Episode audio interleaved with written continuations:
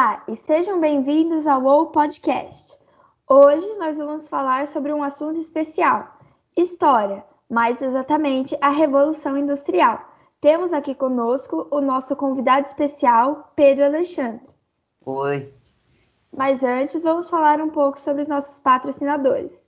Queríamos agradecer diretamente à, à Escola Chaminá de Bauru, que nos ajudou muitíssimo nessa gravação. E agora vamos para o nosso assunto.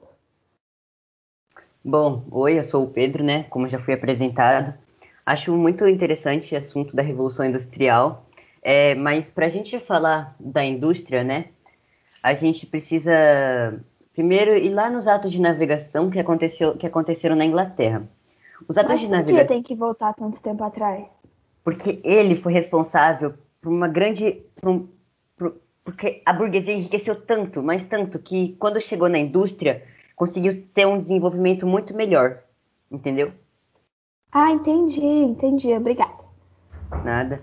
Bom, é, os atos de navegação foram um termo assinado por Oliver Cromwell, que era o governador da Inglaterra na época, mais exatamente 1650.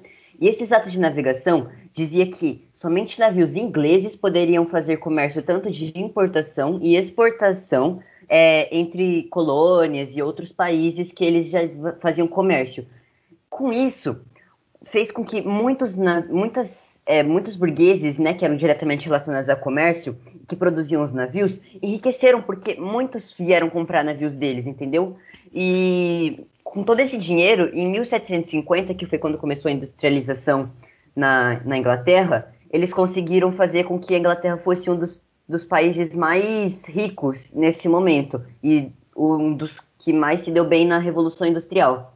Mas, não, por mais que a Inglaterra tenha, tenha ganhado tanto dinheiro, tenha sido ótima e uma pioneira, né, vamos dizer assim, na Revolução Industrial, os trabalhadores não também não lucraram também assim tanto assim quanto os burgueses. Eles, eles sofreram muito, porque. Mas o que causou esse sofrimento? Ah, então, tudo isso começou lá com cercamentos, né? Eles já tinham tirado todos os trabalhadores, mais exatamente camponeses de lá, e porque era assim, tinha uma terra que era, era uma terra pública, onde qualquer um podia ir lá e fazer essa plantação, e era o meio de, de ganhar pão deles, né? Então, é, a burguesia vai lá, e os, e os nobres, né? Eles fecham essas áreas públicas e, e tra transformam elas em áreas individuais para a criação de ovelha. Isso força com que os camponeses, né, e trabalhadores do campo que, que trabalhavam lá, eles vão para a cidade e têm que arranjar emprego na indústria, o que tor tornou a mão de obra muito barata, o que favoreceu muito para a industri industrialização, mas a qualidade de vida caiu. E além de tudo isso, mão de obra barata e tudo mais, né? As máquinas que eles estavam criando na época eram muito perigosas, não tinha um mecanismo de proteção para os trabalhadores, então acabava que muitos deles perdiam membros dos corpos e tudo mais. Então, deixa eu ver se eu entendi. É, agora os trabalhadores eles estavam é, melhores ou piores, porque a cidade é mais moderna, correto? Então, eles sendo obrigados a ir para a cidade, a qualidade de vida estava melhor. E com essas ah. máquinas, ah. mesmo com as perdas, o trabalho ficava melhor. Então eles ficaram felizes, não? Não, não, não, não, porque modernidade é igual o quê? É igual dinheiro. Então, pra, se você quer, se você quiser viver num lugar onde é moderno, é urbano, né, longe de lugares de campos, né, rurais, você tem que ter uma condição financeira boa. E para você ter uma ideia, a condição de vida deles eram famílias de 10 pessoas em uma casa com o tamanho de um cômodo das casas de hoje em dia. Então, e eles, eles tinham um banheiro, pelo menos, né? Não, eram, eles faziam geralmente em latas, fora de casa, e era uma, uma porquice, falta de higiene total. E isso então. Mas essa falta de higiene causava alguma coisa séria ou era só mau cheiro mesmo? Não, muitas doenças. Os trabalhadores, eles tinham uma carga horária muito grande e mesmo doentes eles tinham que ir, senão eles não ganhavam o seu salário. É, por exemplo, teve um caso de uma mulher que grávida, ela, deu, ela trabalhou né, é, o dia inteiro, deu à luz e assim, ela não, as pessoas não estavam conseguindo sobreviver. A média de, de vida era 50 anos. Se você era 50 anos, você era um nômade, vamos dizer assim.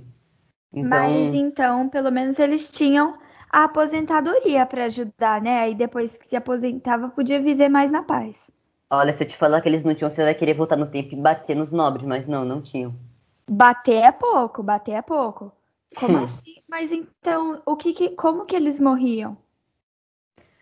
Então, ele, o trabalho era muito pesado e a carga horária é muito grande. Então demanda muito esforço. Além de que, se você tem que trabalhar doente, você tem que trabalhar, mulheres tem que trabalhar grávida, você tem que trabalhar, por exemplo, se você perdeu algum membro e você não quer, você não quer ficar com falta de dinheiro, você vai ter que trabalhar. Então, é muito difícil sobreviver nessas condições. Ah, então devia aproveitar a vida enquanto é criança, né? Porque as crianças podiam, mesmo naquela situação, brincar, né? Ah, meio difícil também. As crianças começavam a trabalhar com seis anos de idade, onde os, os adultos, né, colocavam elas para limpar a chaminé, já que elas cabiam, eles não conseguiam entrar, eles colocavam as crianças de seis anos para limpar, limpar a chaminé. Gente, mas aí mas então, pelo menos as crianças tinham um ou dois anos de educação, né? Então, educação era a pior coisa que também tinha. Não, olha, é, é para você viver era só sendo rico mesmo na época. Mas não, não ficou por aí. Os trabalhadores também vão ter sua revolta, mas eu acho que isso é um, já é um assunto para o próximo episódio. O que, que você acha, Mari? É realmente impressionante sobre esse assunto, mas eu acho que podemos continuar ouvindo no próximo episódio. Muito Também obrigada pela sua participação nesse episódio, Pedro. Eu que agradeço por você ter me chamado.